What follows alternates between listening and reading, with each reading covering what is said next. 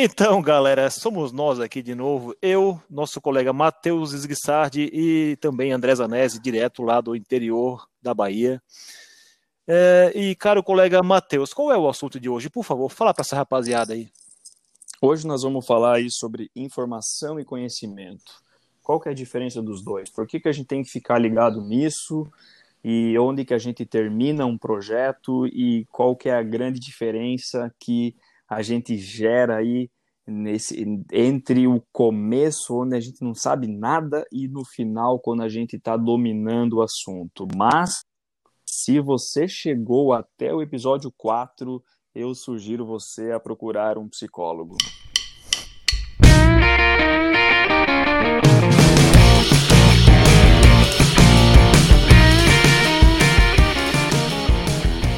Então, Matheus, muito obrigado pela sua excelente explicação, como sempre. E vocês podem pensar, né? Pô, por que, que é importante aqui? É um podcast sobre Six Sigma, mas por que, que os caras vão falar sobre informação, conhecimento? É o quê? É debate de fake news? Não, não tem nada a ver com isso aí. Isso é importante porque né, a gente sempre vem falando muito sobre hipóteses, sobre dados, sobre fatos, né? Isso aí o que, que é? Isso é conhecimento, isso é informação. Então, que, como que a gente lida com esse tipo de, de situação, né? Então, Matheus, explica um pouquinho mais para nós aí, qual a diferença dos dois, informação, conhecimento, e o que, que isso tem a ver com Six Sigma, por favor. Vamos lá, cara. A gente começa um projeto, a gente começa uma investigação aí usando as ferramentas do Six Sigma e a gente tá cheio de informação. A gente tem um monte de hipóteses, a gente tem aquele achismo da galera, a gente começa a fazer mapeamento de processo, mapeamento de produto, a gente começa a listar um monte de variáveis que podem ser fatores, podem entrar como é, regressores dentro de uma regressão, a gente pode ter diferentes Ys, diferentes coisas que a gente vai medir, que a gente vai monitorar, que a gente vai ter que controlar nos nossos experimentos.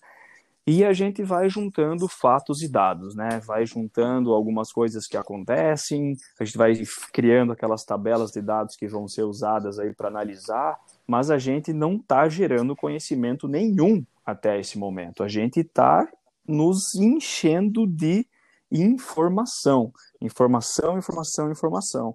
Então tem muita gente que fala ah, contra fatos e dados não há argumento. Sem dados você é somente outra pessoa com mais uma opinião. Mas cara, isso é informação. A gente precisa gerar conhecimento com essa informação. A gente está estudando, a gente está usando esses dados para aprender para gerar esse tal do conhecimento. Como que a gente gera conhecimento? A gente gera conhecimento através do nosso famoso y igual a f de x. Quem nunca falou de Seis Sigma e não escutou ou não viu falar de y igual a f de x? A gente tem a nossa variável resposta independente, que é o y, e a gente tem uma porrada de x que a gente não faz ideia lá no começo do projeto, e a gente vai ter que gerar os mais necessários, os mais significativos, os mais críticos, gerando esse, essa, essa resposta, afetando essa resposta. Então, a gente precisa dessa equação, a gente precisa desse conhecimento. Quando a gente fala y igual a f de x, estamos falando de conhecimento. O resto é balela, o resto é informação, é um monte de coisa que a galera sabe, que a galera recebe, mas que ainda não dá para usar para muita coisa, certo? Muito obrigado, Matheus, mais uma vez pela sua resposta. Eu sempre fico cada vez mais estupefato com a sua garbo e elegância nas suas respostas aí. Então, André, uma pergunta para você, né? É, você toma decisão com base em fatos e dados? É óbvio que não, né? A gente escuta muitas vezes o pessoal falar sobre é, decisões tomadas com base em fatos e dados, mas na verdade a gente precisa utilizar os fatos e dados para gerar conhecimento e gerar o conhecimento em relação é, com relação à relação causa e efeito do nosso processo, né? Para que com a relação causa e efeito a gente possa entender o fenômeno que provoca a falha ou que causa aquilo que a gente está estudando, para daí sim tomar as nossas decisões. É com base nisso que a gente gera conhecimento e a gente gera conhecimento válido né? aquele tipo de conhecimento que eu posso expandir e que eu sei que é realmente aquela relação causa e efeito que provoca é, e confirma, né, como o Matheus comentou, aquela relação y igual f de x. É quando eu tenho essa geração de conhecimento baseada em fatos e dados que eu posso tomar as minhas decisões. Sem ter essa transformação de informação em conhecimento, eu não tomo ação nenhuma, porque senão eu estou fazendo cagada. É por aí mesmo, caro colega, brother André Zanese. Essa é, essa é a grande questão, né? O pessoal fala que não, eu só tomo decisão com base em fatos e dados. Lógico que os fatos e dados estão envolvidos nessa, né, nessa questão, né? Mas não diretamente. Os fatos e dados servem para você construir a relação de causa e efeito e a partir do conhecimento dessa relação de causa e efeito, aí sim você vai tomar a sua decisão. Então essa é a grande questão, né? Agora, como que a gente faz para chegar lá, né? É simplesmente é uma questão de zero ou um, né? Ou eu tenho conhecimento ou eu não tenho conhecimento. A gente começa na total ignorância, né, cara? A gente começa sem saber nada do, do, do problema e a gente sai buscando informação, né? Pelo menos para ter um pouquinho de, de, de, consciência, né? Que aí já seria um nível 2, assim, da, de, de conhecimento, né, Robson? É por aí, né? A gente costuma comentar bastante com nossos alunos, né? Essa, essa diferenciação de níveis de conhecimento né, a partir de um artigo publicado lá nos anos 80 pelo Roger Bond, onde ele divide o conhecimento em oito níveis, né? E um você acabou de comentar, né? O nível, nível zero, na verdade, ele chama de nível um, que é o nível de total ausência de conhecimento. Então, é, imagina o seguinte: você tem um processo que tem que montar duas peças. Você recebe as duas peças e simplesmente não sabe o que fazer. Isso é é a total ignorância, é a falta de conhecimento, é o nível zero, como queiram, né? Mas esse é o nosso ponto de partida, muitas vezes. Né? A gente simplesmente não sabe o que fazer com aquilo que, que chega para nós, né? Aí a gente tenta, né, começar a buscar essas informações para começar a construir o nosso conhecimento e a gente chega no nível 2. O nível 2, ele é o nível de consciência. A gente já começa a ter uma noção de que aquele, aquilo que está na nossa mão é importante, tem a sua criticidade, mas a gente ainda não sabe se aquilo é bom ou ruim. Para a gente saber se aquilo é bom ou ruim, se a gente pode liberar ou se a gente vai ter que reprovar, o que, que a gente deve fazer, André? Então, quando a gente chega nesse estágio de conhecimento, a gente começa a mensurar, começa a medir. Essa é a terceira fase das etapas do conhecimento. Certo. E, e, isso tu acha que é suficiente? A gente pode parar nesse nível de medir e aí a gente rejeita aquilo que, que é ruim e aprova aquilo que é bom? Bom, exata, é óbvio que não, né? A parte de medição é a parte inicial, lógico que a gente começa a ter noção do que a gente está fazendo, mas não adianta parar por aí. Porque a geração de refugos e retrabalhos do processo, ela nunca vai ser benéfica para a empresa, né? para a indústria. Ela sempre vai estar tá gerando desperdícios e sempre vai estar tá gerando perdas na receita da empresa. Exatamente, medir a gente sabe que é necessário, né? Tudo aquilo que, a gente produz, a gente tem que fazer uma certa inspeção, ou tem que medir, tem que verificar se está bom ou se não está bom. Pode ser por amostragem, pode ser medição de 100% dos lotes. De alguma forma a gente tem que ter uma noção se está bom ou se não está bom, para poder fornecer para o nosso cliente aquilo que de fato está atendendo a expectativa dele, né? Mas do ponto de vista de, de sustentabilidade das empresas, isso não, não, não, faz muito sentido, né? A gente sair é, simplesmente medindo e refugando aquilo que não está bom, né? Qual que seria uma alternativa a essa questão aí de medir e refugar? É, e ainda no gancho de, da, do nível de conhecimento de medição, né, Robson, é, a partir do momento, se a gente não media é, o, aquele problema, a gente começa a medir, a gente muitas vezes começa a criar um problema, né, que antes não tinha, porque a gente não media. Começou a medir, começou a aparecer isso no indicador, tal, a gente começa a, a reprovar bastante coisa e aí é, pode ser que a gente comece a entrar com ações, aí aprender um pouco mais sobre o problema e, e começa a ajustar parâmetros aí para começar a mexer na média, né, entender como que a gente mexe na média do do nosso do nosso problema, do nosso processo e tal, né? Então a gente já tem um pouco mais de, de, de cohecimento e começa a controlar essa média aí do, do processo para parar de reprovar é, peças e, e, começar a aprovar mais, né? Mas ainda assim a gente está tendo alguns é, desperdícios e a gente principalmente principalmente a gente não sabe o que esperar, o que que, qual que é a voz do nosso processo para entregar para o nosso cliente, né? Então, a gente começa a, a ter essa diferenciação, esse, esse controle dessa média no processo e a gente vai evoluindo, né? Então, essa questão do controle da média, assim, vou citar um exemplo que eu acho que o nosso espectador vai, vai entender mais fácil, mais facilmente, né? O que, que seria um, um, ajuste de média, né? Imagine que você tem o seu ambiente de trabalho e ele está muito quente, está com uma temperatura muito alta. Então, o que, que você faz para poder começar a controlar a temperatura? Você liga o aparelho de ar-condicionado. E aí, o que, que você faz? É um ajuste de variação? Não, você faz simplesmente um ajuste de média. A temperatura na sala estava em em 28 graus, mais ou menos 3 graus, você baixa para uns 22, mais ou menos 3, alguma coisa assim. Controle da, da temperatura de um ambiente, né, com ar-condicionado, você vai baixar a média, só, somente, você não vai reduzir variação. Porque ainda assim vai ter pontos mais quentes e outros pontos é, mais frios, e a temperatura ainda vai variar ao longo do tempo, né? Então isso é, é, é, é uma das formas, né, André?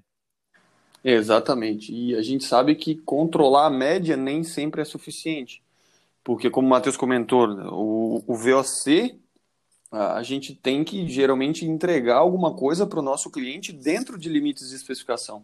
Se a gente está falando na eficiência de um produto, né, que é algo que está tão na moda, agora tem etiqueta para tudo quanto é lado, no, no, pelo menos no Brasil, né, tem etiqueta para eficiência elétrica, para eficiência de consumo de combustível do carro, tem etiqueta para tudo. Só que aquela eficiência ela tem limites inferiores e limites superiores.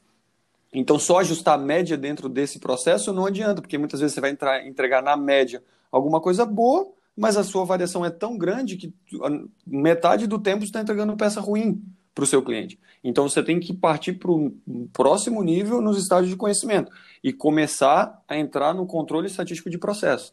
E aí você vai entrar com um controle de variação também entendendo como que os índices de CP e CPK do seu processo, qual que é a voz do seu processo e como que ela trabalha perante a, esse, perante a essa especificação do seu, do, do seu consumidor.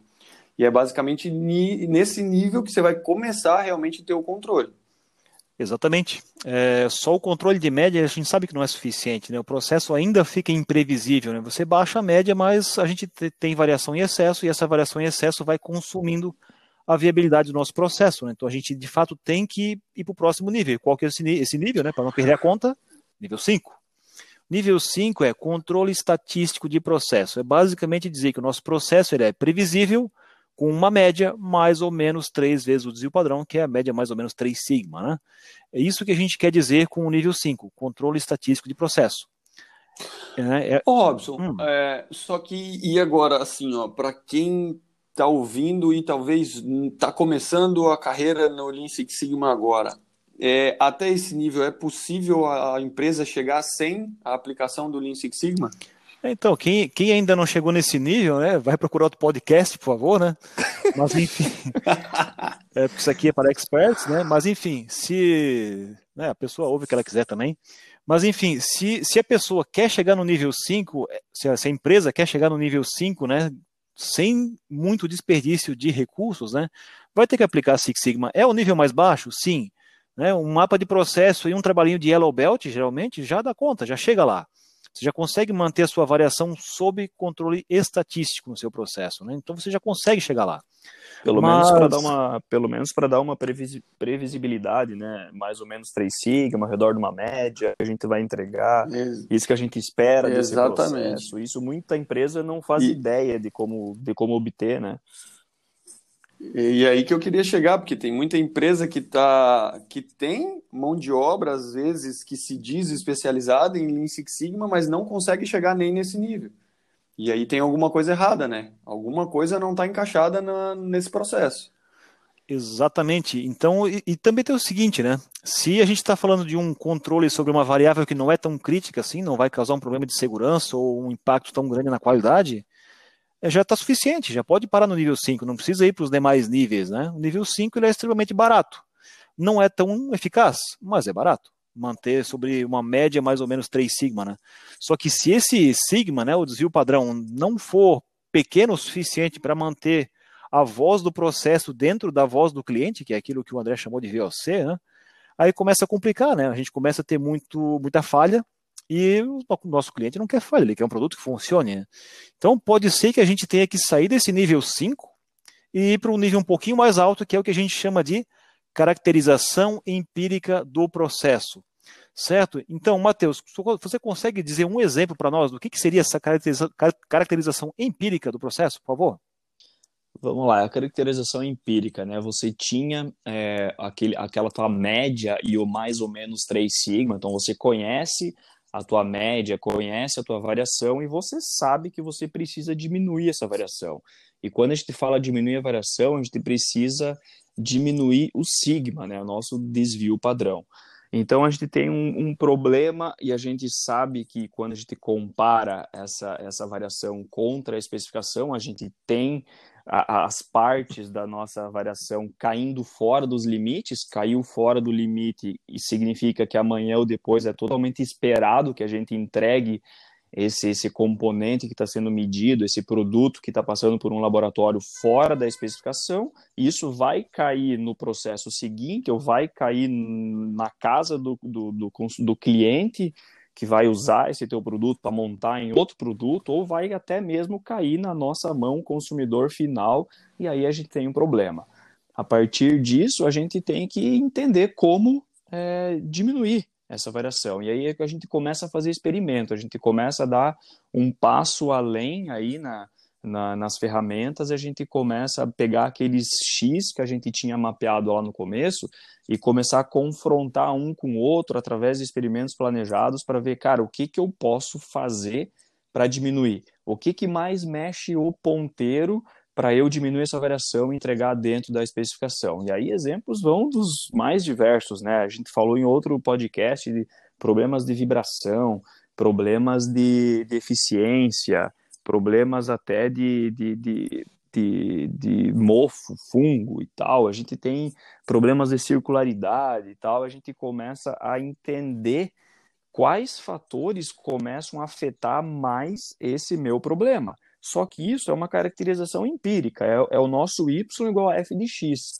E, e vamos lá, né? É, quantos, quantos projetos, quantos belts a gente não vê por aí que, que chega num y igual a f de x e fala assim, não, agora eu estou caracterizando o meu processo, eu estou, eu, eu estou tendo um conhecimento aqui que eu sei, se eu quiser um y passar de 5 para 10, eu vou lá e eu mexo no X2 e X3. Eu boto esse no menos, aquele no mais, e eu pronto, eu tenho dentro da minha especificação. Aí você vai lá e você pergunta pro cara, é, mas por quê? Né? E aí a pessoa não sabe, mas ela, ela tem aquela certeza, aquela segurança de que se ela mexer no X2 e X3, ela vai entregar dentro da especificação ela tem uma caracterização empírica, mas ela não tem assim ainda uma explicação razoável do porquê que isso está acontecendo, né? Certo, isso traz uma certa até insegurança, né, sobre a, a conclusão do projeto em si, né? Porque você faz uma mudança no, no, no processo a partir do seu projeto de investigação só que você não tem certeza sobre o, o comportamento futuro desse, desse processo. Né? Já é uma grande evolução em relação ao que tinha antes, né? mas ainda não é aquilo que se deseja né? para um processo que, que a, onde a solução é duradoura, né? uma solução perene, que, que vai funcionar por um grande período de tempo, né? uma solução robusta. E, e para isso a gente tem que elevar mais um nível ainda, pelo menos, né? E esse nível é qual, André? Fala para nós. Bom, para a gente conseguir fazer isso daí, a gente tem que partir para o nível 7, que seria a caracterização científica do processo. E aí, nesse momento, a gente começa a ter conhecimento científico, entender a física da falha, entender a biologia da falha, a química da falha e a relação exata, causa e efeito dos nossos X mapeados lá no nosso processo com a nossa resposta Y. Né? Quando eu chego nesse momento, eu consigo caracterizar cientificamente por meio da da interpretação dos dados, né, do, da geração do conhecimento, é, eu consigo interpretar isso e saber exatamente o porquê que aquela variação provocada no X está é, causando aquele resultado que eu quero no Y. Então, nesse momento, eu começo a ter um nível de conhecimento tão elevado que, como o Robson comentou, eu consigo ter soluções realmente duradouras, porque quando eu entendo a física do negócio, eu entendo como aquilo está inserido no meu no, no, meio, como aquilo está inserido no meu ambiente fabril ou no, no ambiente que está o meu problema e todas as demais mudanças eu consigo entender como elas impactam no, no meu processo. Show de bola, mas indo bem direto ao ponto, assim, André, as, as pessoas que estão ouvindo aqui, elas vão ficar com uma certa dúvida, né? Porque o nível 6 e o nível 7, né? Ambos são caracterizações, só que uma é empírica e outra é científica. Qual que é a grande diferença, assim? Como que você dá esse pulo do 6 para o 7, assim, exatamente? Bom, do 6 para o 7 é quando você começa a ter a quantificação do, do efeito da sua variável na sua variável resposta, da sua variável x na sua variável resposta. Exatamente, e, e muitas vezes a gente consegue é, embasar esse pulo né, do nível 6 para o nível 7 abrindo um livro, né, pesquisando no Google. Existem centenas de milhares de formulações matemáticas e, e físicas e químicas né, aí na, na internet disponíveis. Né? Então, se, se é um problema que é térmico, então vai ter uma, uma equação específica para a parte térmica de, Blasius, alguma coisa assim, sempre vai ter um cientista que gastou algum tempo, alguns séculos atrás, para explicar algum fenômeno em separado.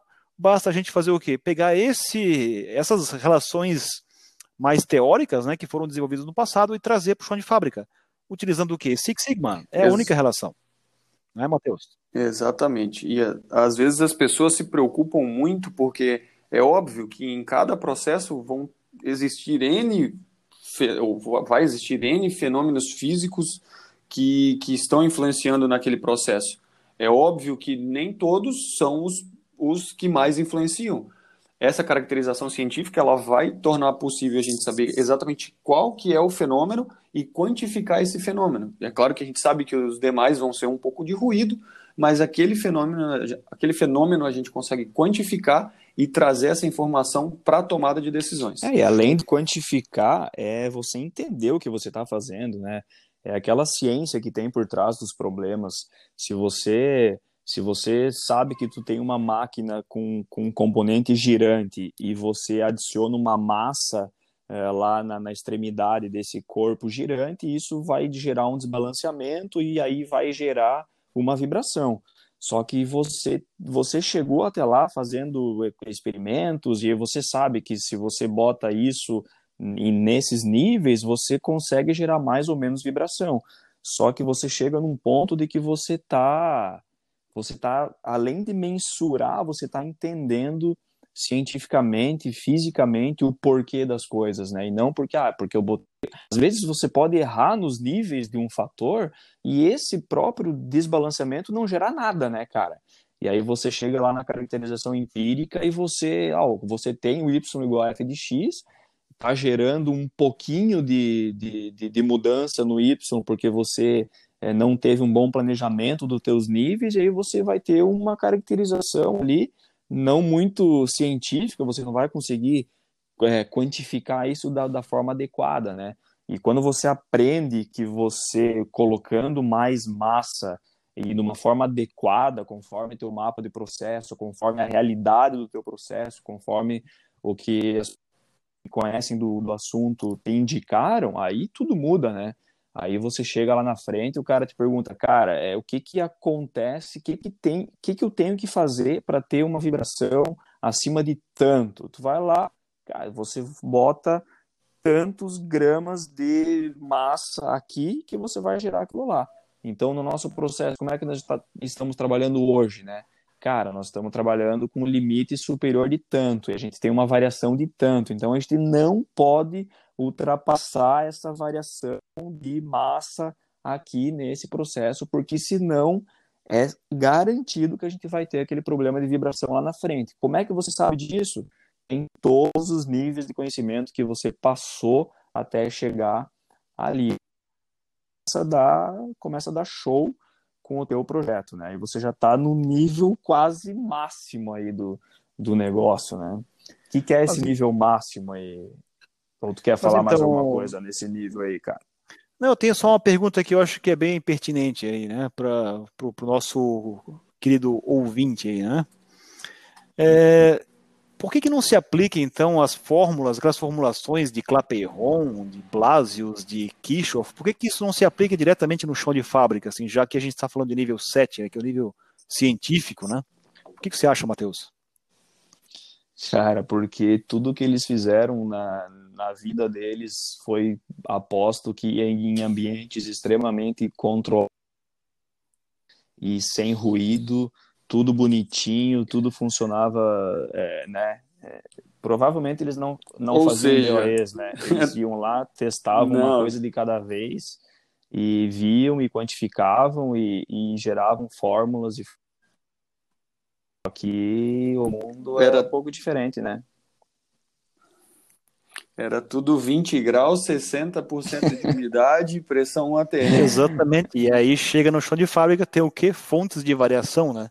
Tem então, muita então, essas, variação. É, essas formulações científicas, elas, eu, eu, adoro essa parte, eu gosto bastante dessa parte científica, sempre tento levar os meus projetos a, pelo menos até o nível 7, porque é, além de gostar muito de fazer isso aí, eu sei que é o que precisa, né? É o que se espera, inclusive, de um, de um Master Black Belt quando vai fazer um projeto, né?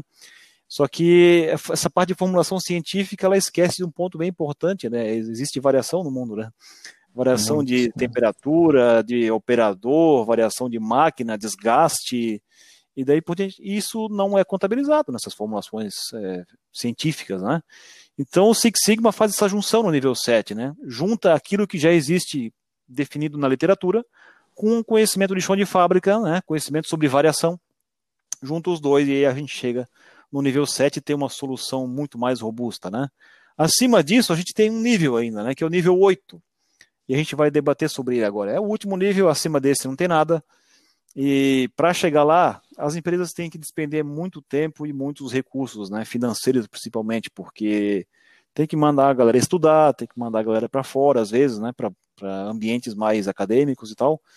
E e a gente não vai chegar lá ainda, né? Esse nível 8 ele foi definido mais para ter um, um limite para a gente atingir, né? Então a gente vai cada vez mais se aproximar desse nível 8 assintoticamente, né? Então a gente vai encostar cada vez mais nesse, nesse topo, né, do, do, do da cadeia do conhecimento, mas a gente não vai atingir, né? É sempre para ter uma cenourinha na frente do, do, do focinho, né?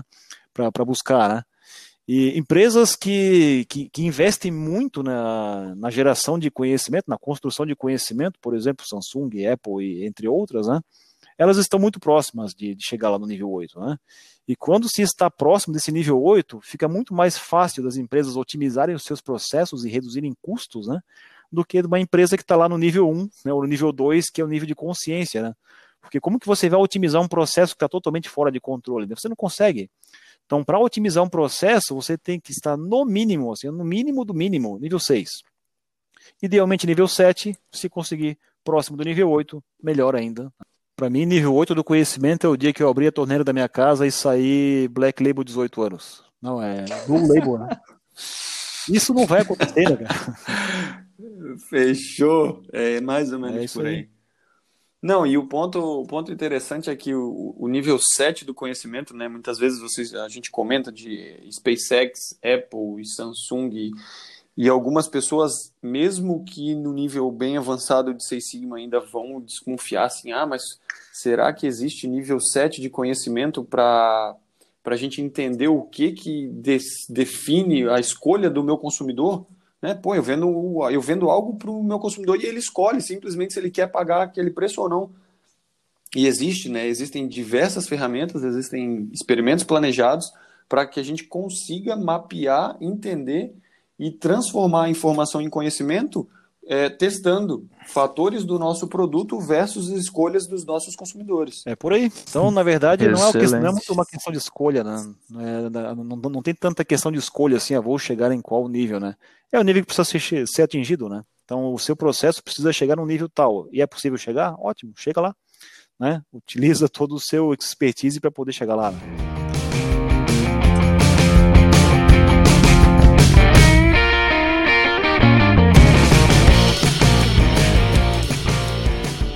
É isso aí, galera. Mais um episódio finalizado com sucesso.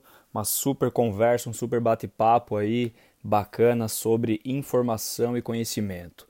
E o próximo episódio, né? O próximo episódio a gente selecionou aqui para vocês algumas frases famosas aí dos nossos gurus, aquelas referências que a gente tem aí ao longo da história do Six Sigma e também aí de qualidade e, e negócios e tal. É, pessoas selecionadas a dedo, né? Deming, Albert Einstein, Peter Drucker e entre outros, né? aquelas frases de efeito, aquelas frases que se você já fez projetos de Seis Sigma, de, de Lean, você já precisou ir para comitês, para comissões, apresentar resultados, conclusões, ou você já deu treinamentos de, de Lean Six Sigma, com certeza você já ouviu falar de alguma delas, ou até mesmo já usou alguma delas em alguma apresentação que você fez. Então fica ligado, não perca o próximo episódio porque vai ser a nossa visão do que talvez aqueles caras pensaram ao escrever aquelas frases. Então é para ser algo bem divertido e ao mesmo tempo bastante técnico, misturando aí percepções com é, frases e visões e tentar sempre trazer para nossa realidade. É isso aí, espero vocês no próximo. Não deixa de nos seguir e compartilhar aí esses podcasts com os seus amigos.